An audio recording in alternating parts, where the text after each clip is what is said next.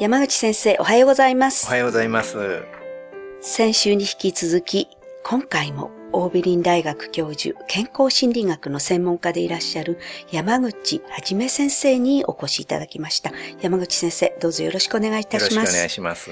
先週は、現代の日本の社会においての子育てや家族のあり方、まあ今いろいろ問題が起きているし不安な方も多いと思いますが、そういう点について伺いました。今週は先生の今後の研究計画、抱負などについてお話をいただきたいと思います。はい。まず、やはり私が一番専門にしている子育ての分野でですね、親子の絆を深めて家族でみんなで子育てをしようっていうことを広く推奨したいと思っていますので、家族でスキンシップを増やそうっていう取り組みをですね、ますますこう増やして、今、掛川市で研究をしている取り組みを、まあ、いい結果が出てきましたので、これを全国の自治体に広げてですね、まあ日本全国でスキンシップを増やしていこうじゃないかっていうことをやっていきたいと思っています。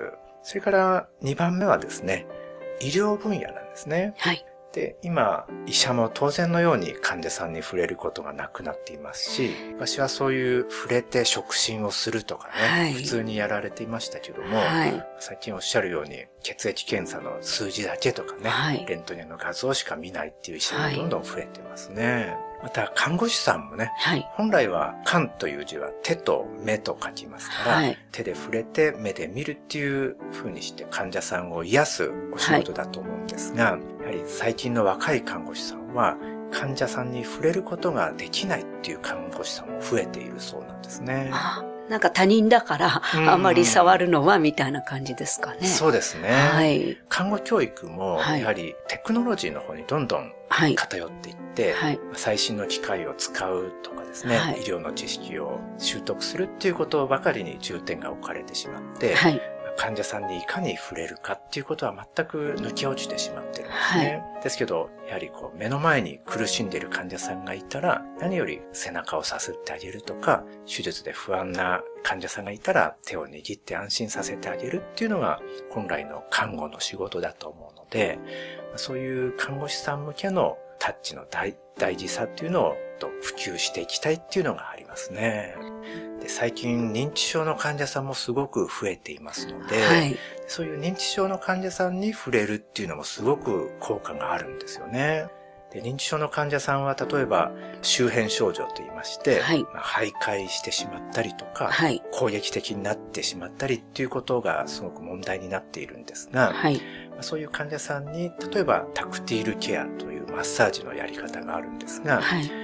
ちゃんと背中や肩をゆっくりマッサージをしてあげると、はい。やはりオキシトシンが出てきて、すごく落ち着いてくるんですよね。それでその攻撃的な言動なんかもすごく少なくなって、はい。看護もすごくやりやすくなるっていうこともあるわけです。そうですね。はい。あともう一つが、はいまあ療育の問題なんですね。はいで今、発達障害の子もすごく増えています。問題になってます。はい。ええそういう発達障害の子に触れてあげるっていうのも、すごく効果があることが分かってきましたので。そうですか。はい。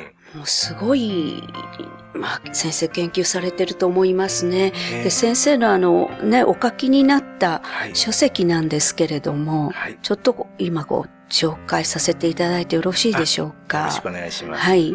まずですね、手の自由力はいというのが創始者はい。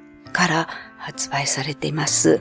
またもう一つ、皮膚は心を持っていた。はい。第二の脳とも言われる皮膚について、はい。これは青春出版社。そしてもう一つは、子供の脳は肌にある。はい。これは公文社新書。はい。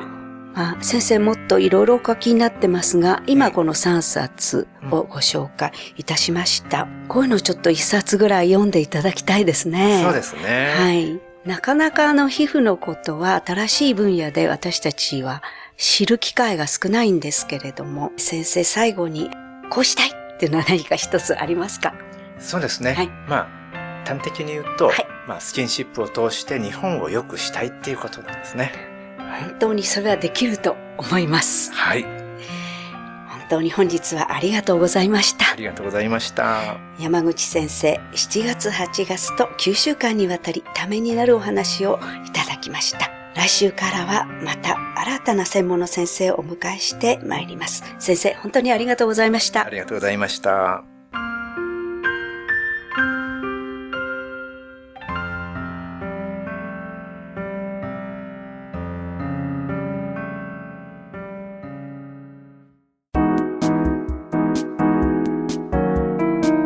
ここでパシーマファンクラブのコーナーです。